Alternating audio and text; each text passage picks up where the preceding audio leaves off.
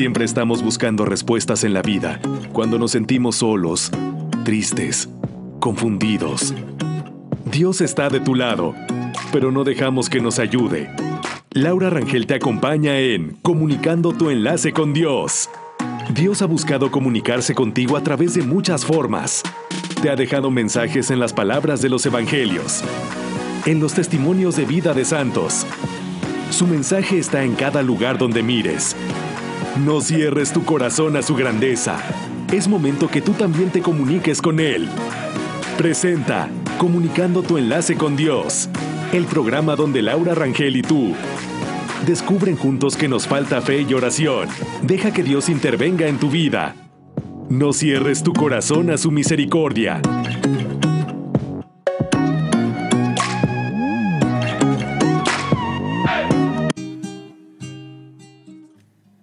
Quieres algo que nunca tuviste, debes hacer algo que nunca hiciste. Es de un autor anónimo.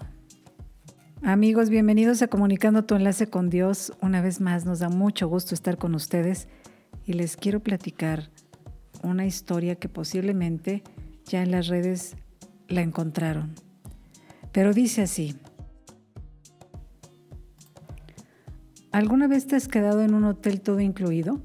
Recuerdo que cuando nos registramos en aquel imponente resort nos pusieron un brazalete verde manzana en la muñeca.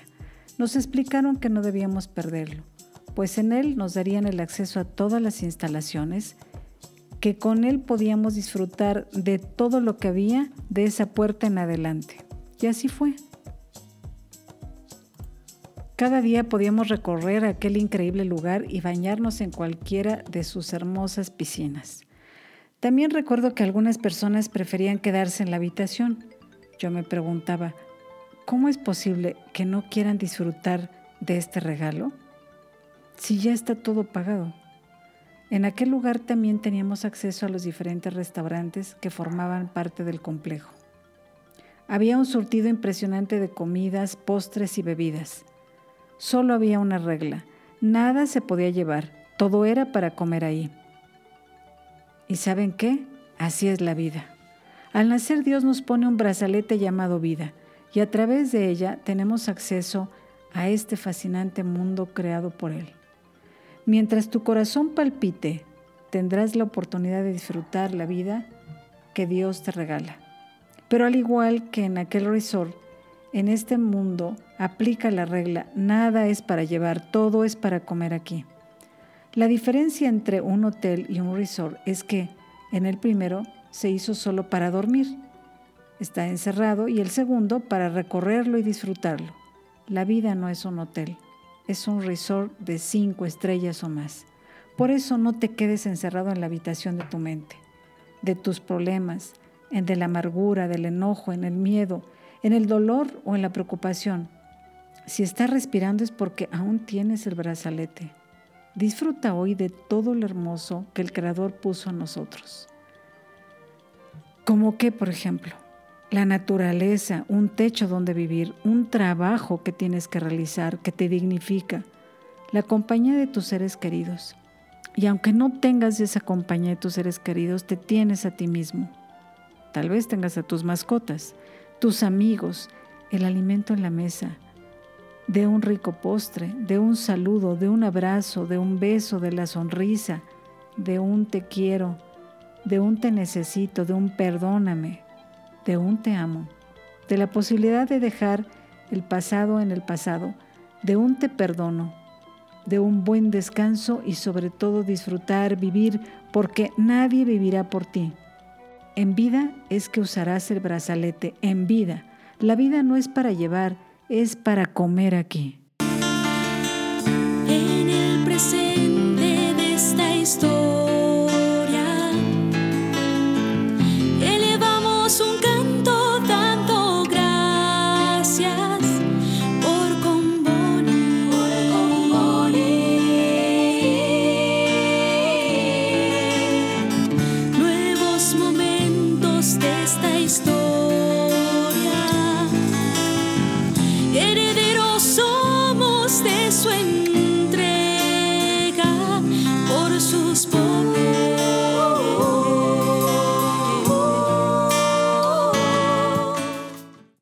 Dejo a la escucha de una cápsula de reflexión que corresponde a una colección que se llama Cápsulas para la Vida, en voz de Monseñor Teodoro Pino Miranda.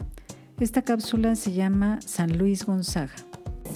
San Luis Gonzaga. Nació en Castiglione, Italia, en 1568. Hijo del marqués de Gonzaga, de pequeño aprendió el arte de las armas, el más exquisito trato social. La primera comunión se la dio San Carlos Borromeo.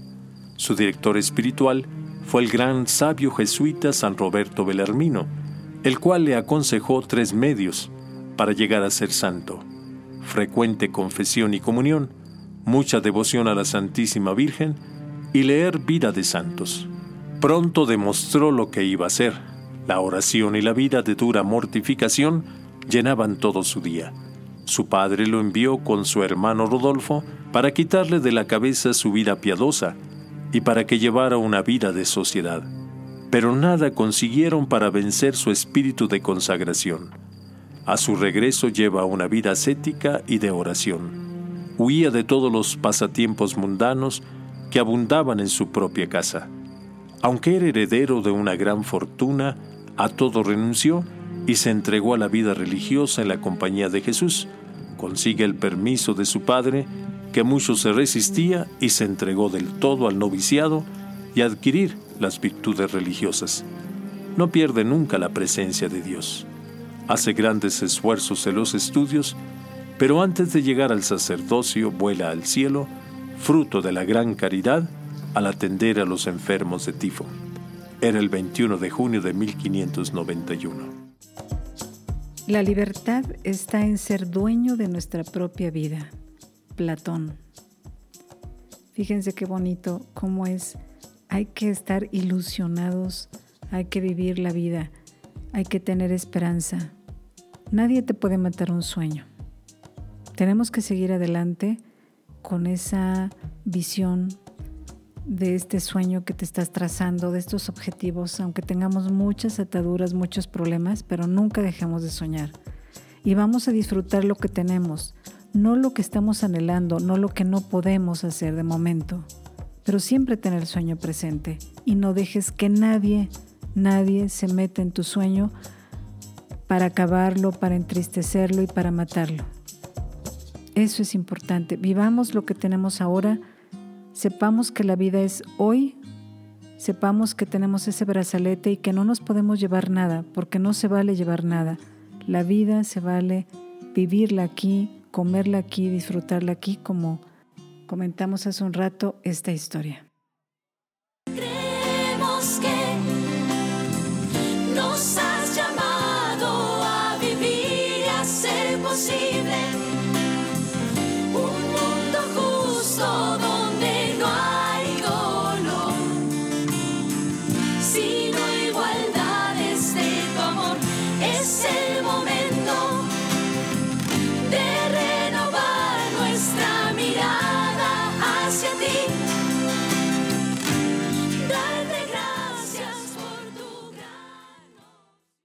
Tengo que sonreírles es otra cápsula de reflexión en voz de Monseñor Teodoro Pino.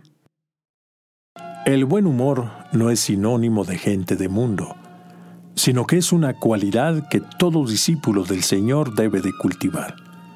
Ya es tiempo de desterrar las caras alargadas y los rostros de fastidio. A la vida hay que sonreírle. Fue San Juan Bosco el que dijo, un santo triste es un triste santo. Y él, desde su juventud, cultivó esa cualidad que le atrajo a muchos hombres y mujeres a la vida de la iglesia, porque se dieron cuenta que el seguimiento del Señor no está peleado con actitudes de tristeza y de mal humor, sino todo lo contrario, porque un rostro sonriente debe de provenir de un espíritu que está en continua comunicación con el que es la fuente de la alegría y del gozo profundo, que a pesar de los sinsabores que la vida le puede brindar, tiene la fuerza para sobreponerse. Había una vez una monja que pensaba que su vida estaba demasiado plagada de ocasiones para ponerse de mal humor y para faltar a la caridad. A base de visitar la capilla, un día encontró una forma para reducirlas. Cada vez que se presentase un momento difícil, se diría a sí misma, tengo que sonreírle. Al levantarse por la mañana, comenzaba por recordarse a sí misma, tengo que sonreírle.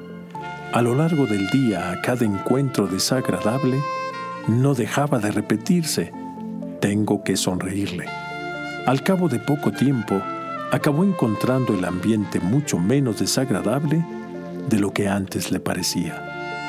Si tenemos tantos recursos para hacer cambios en nuestra vida, ¿no será el momento que el Señor nos ofrece para desterrar los ceños fruncidos y así poder hacer de esta vida algo más agradable?